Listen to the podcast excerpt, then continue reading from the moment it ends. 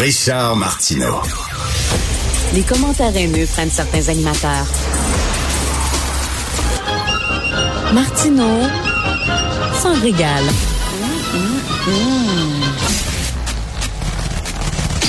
Vous êtes allé au salon de l'auto cette fin de semaine. On veut savoir ce qui vous a marqué. On veut savoir quelle découverte vous avez fait, euh, quel modèle vous a fait de l'œil. Aussi, 80 quand même des modèles présentés étaient électriques et hybrides. Donc, prenez le temps de l'écrire au studio à commercial cube.radio ou encore envoyez-moi un texto au 1877 827 2346 le 187 cube radio. On va pouvoir lire vos commentaires parce qu'un petit peu plus tard dans l'épisode, Richard va recevoir le président et directeur général de Mobilité électrique Canada, Daniel Breton. Richard, je lis un commentaire ici. Ça vient d'une auditrice régulière, d'une auditrice très proche, une certaine Stéphanie Villeneuve.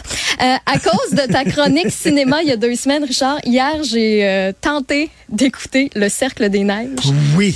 J'ai tellement mal dormi. J'étais à la moitié du film. Je sais pas si je vais le terminer. Tu me diras si ça vaut la peine parce que c'est une histoire vraie. En 1972, un avion qui s'est écrasé dans les Andes et euh, c'était euh, des jeunes euh, de l'Uruguay qui faisaient partie d'une équipe de rugby qui devait aller jouer au Chili et bon, ils ont été là deux mois et demi sans aucun secours, rien et ils ont dû manger les cadavres de leurs amis pour pouvoir survivre tout ce temps-là. C'est un film formidable. Oui, c'est vrai que c'est formidable. C'est beau, c'est bien écrit, les acteurs sont bons.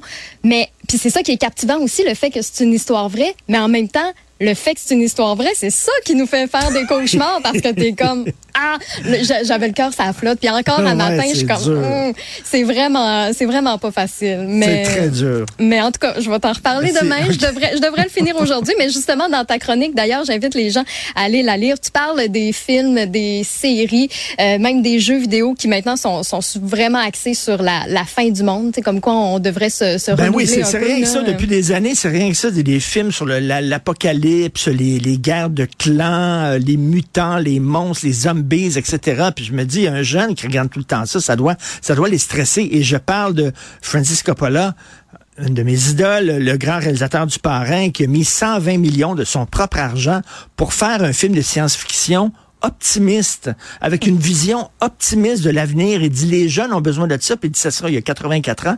Et ce sera mon héritage à donner aux jeunes. de, de c'est mon leg, d'avoir une vision optimiste de l'avenir. Tu sais, parce qu'avec toutes les avancées en science, comment se fait qu'on est si pessimiste lorsqu'on parle de l'avenir? Il y a plein de belles choses maintenant. Il y a des maladies qu'on qu'on va faire reculer. Euh, L'Alzheimer, dans quelques temps, ça va être un mauvais souvenir, tout ça. Et euh, la, la lutte au cancer, ça va très bien.